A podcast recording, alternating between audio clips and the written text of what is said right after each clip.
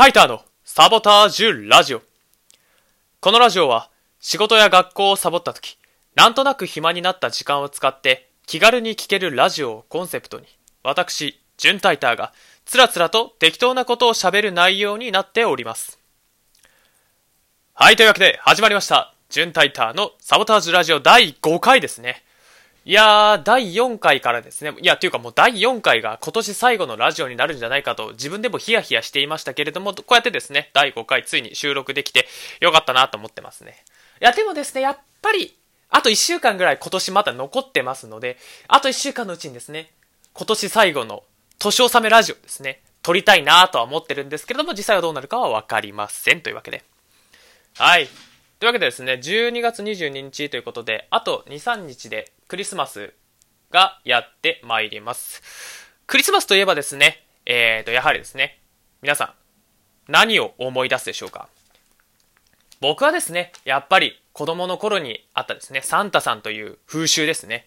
いや、これ僕の地域だけかもしれないんですけれども、サンタさんがね、サンタさんと呼ばれる生物がですね、ま、えー夜中、クリスマスイブの夜からクリスマスの朝にかけてですね、子供たちの枕元に、えっ、と、プレゼントを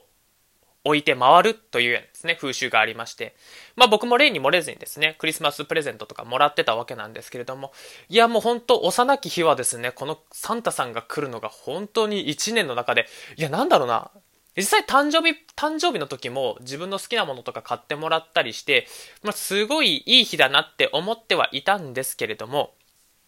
クリスマスのワクワク感っていうのはですね、誕生日を超えるものがありましたね。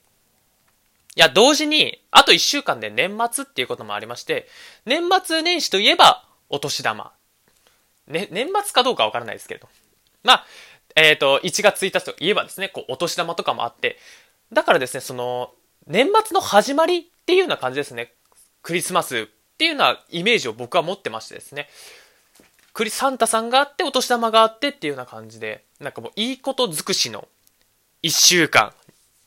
いや、ちょっとそこら、みたいな感じのイメージがあってですね、僕はあのクリスマスは本当にワクワクした気分でしたね。やっとこの日が来たかっていうようなワクワク感を持ってましたね、子供の頃は。まあでもサンタさんっていうのはですね、あの真っ黒クロスケみたいなもので大人になっていくとだんだん見えなくなっていくっていうような、まあそんな妖怪みたいな類なんですけれども。なのでですね、もう僕の元にはやってこなくて、えーもう自分で好きなものは自分で買いなさいみたいな、そういったサンタさんからのメッセージが頭の中に届いているんですけれども、いや皆さんどうですか？クリスマスといえば何を思い出しますか？なるほどなるほど。いや全然届いては、お便りは届いてはないんですけれども、あとですね、クリスマスと僕、大人になってからクリスマスといえばっていうのはですね、僕はホームアローンっていうようなイメージが今はありますね。皆さんご存知ですか？ホームアローン。結構知ってる人の方が多いんじゃないかなって思うんですけど、ホームアローンっていうですね、えっ、と、映画がありまして、これがですね、基本的にクリスマスを、クリスマスの日を舞台にして、えっ、と、子供がですね、クリスマスの日に、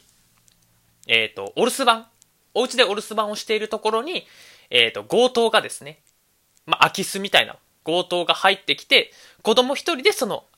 子供がですね、家の中にトラップをたくさん仕掛けて、その強盗を追っ払うっていうような、まあ、これが大まかなホームアローンのストーリーになってるんですけれども、大体、ホームアローンって、ん僕の知る限り、僕は4まで見ましたね。僕はホームアローンの4まで見て、なんか5とか6もあるっていう噂を聞いたことあるんですけど、まあ見たことはないですね。まあ大体、えっ、と、クリスマスの近くなると、金曜ロードショーとかで、ホームアローンやってたりするんですけれども、まあそこでは、大体やるのは、えー1か2、で、たまに3があるくらいですね。まあ3までぐらいですかね。大体テレビでやるのは。いや、これね、本当に面白いんですよ。僕も初めて見た時ね、あ、こんな面白い映画あるんだと思って。まあ、あれが、何ですかね、僕が初めて面白いと思った海外の映画、洋画って感じでしたね。えー、1から3までで、どれが一番好きですかって言われたら、うん、ちょっと迷っちゃいますね。3は、あの、主人公違うんですよね。まあ、4も確か違う。4はどうだったかな？違ったかな？忘れちゃったんです。4一回しか見てないし、あんまり面白くなかったんで。やっぱ1と2が名作ですね。うーん、で、どっちが面白いかって言われると、まあ、結構どっちも好きだけど、やっぱ2が好きですね、僕は。あの、ドナルド・トランプさんも実は出演している。あの、何ですかね。2の舞台にホテル、でっかいホテル出るんですけど、ニューヨークのでっかいホテルがあるんですけど、そこの、あの、確か、ホテルの持ち主がトランプさんで、あの、出してもらったみたいな話だったかな。そこで、いやー、やっぱり僕も2結構好きでね、ニューヨークを舞台に、子供の主人公が暴れ回る。そして、強盗たちも暴れ回るんですけれども、いや、それが本当に面白くてね。うーん、どうだ、そうだな。僕も2が、僕は2が一番好きかな。皆さん、どのホームアラウンが一番好きですか？面白いホームアラウンのね、作品あったら僕に教えてほしいですね。どの部分が好きとかも。2の部分で言うと、あの2結局、その強盗と戦う場所は、えー、なんかおじさんの家だったかな？なんか結構古びたお家なんですけれども、あの、そのすごい豪華な、トランプさんが所有してたその、すごい豪華なホテルがあるんですけれど、僕はそこでの話が一番好きですね。なんかこう、子供一人で親のクレジットを使って 泊まるんですけど、あと、策をこう講じてね、あの、受付の人を騙して、クレジットで、一番スイートのホテルを、あの、部屋をですね、取るんですけど、子供が一人で。でも、そのなんか、受付の人とかもちょっと怪しいなって思ってるんですよ。子供一人でこんなところに。いや、本当に親いんのかこれみたいな感じで怪しんでるんですけれども、その、なんですかね、ホテルの従業員たちをあの手この手で騙してあの、なんていうんですかね、追い出されないようにするっていうのがあるんですけれども、いや、それがですね、本当に面白くて、いや、頭いいなというかバカなのか、受付の、ホテルの従業員がバカなのかどうなのかみたいな。そこのやりとりがバカバカしくて僕は2は結構好きですね。と、まあ、ホームアローの話はここまでにいたししましてですね。いや、でも、ちょっと、もここまでにしたとは言ったんですけれども、実際、なんで、なんて言うんですかね。本当に、海外の洋画の、あの、子供たちって結構ワイルドですよね。っていうか、あの、この後どうすんだっていうのが多いですよね。だとか、ワン、あの、ワンはですね、もともとその、主人公の自宅が舞台なんですけど、あの、強盗が入ってきてかなりいろいろトラップを仕掛けるって言ったんですけれども、本当、和訳そにして家とかめちゃめちゃ、なんですかね、ボロボロになっちゃうんですよね。で、まあその、撃退してその後、親とかが帰ってきて、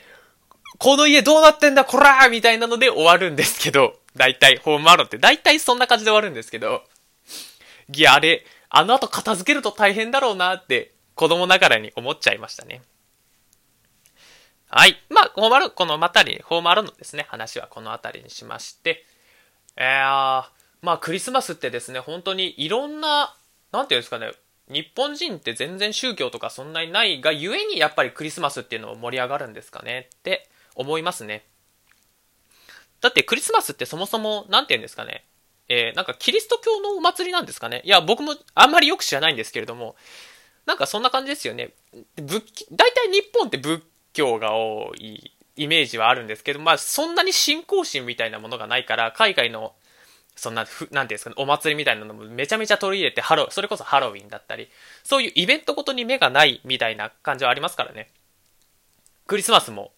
じゃんじゃん取り入れて、これ一体いつからその、なんですか、クリスマスを祝うようになったんですかね？いや、もうほん、その辺ちょっと調べてみたら面白いかもしれないですね。まあ本当に全然信仰心がないので、逆にですね、いろんなものを取り込んで、乗っかっていこう、楽しいイベントを拾っていこうっていうような思いがありますよね。はい。いや、まあでもですね、本当にクリスマスの雰囲気っていうのは、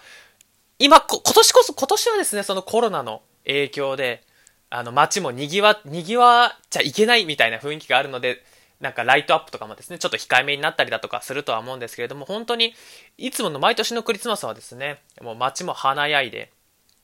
結構店頭でもね、こうクリスマスセールみたいなのがあったりして、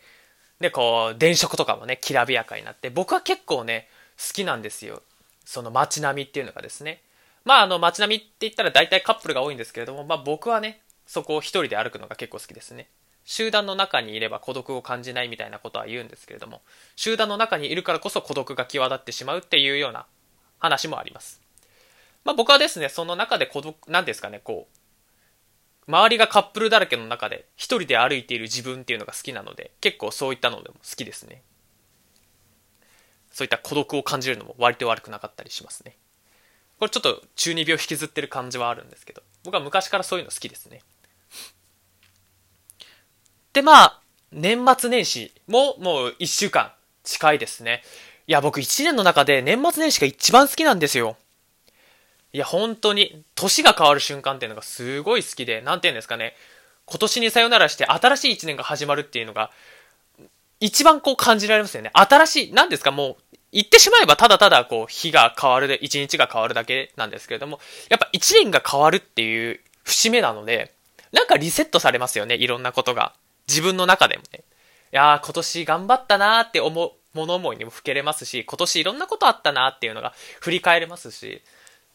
なんすか、1年の総まとめになって僕は結構年末年始は好きですね。いや、1年の中で一番好きな、えー、日ではあるんですけれども、大学になってからですね、あの、バイトだったり、ね、大学が、えー、卒業したら仕事じゃないですか。で、僕ちょっと年末年始休みがない仕事についてまして、もうゴリゴリ一番忙しい時期なんじゃないかって言われるような職種についてたんで、前はですね、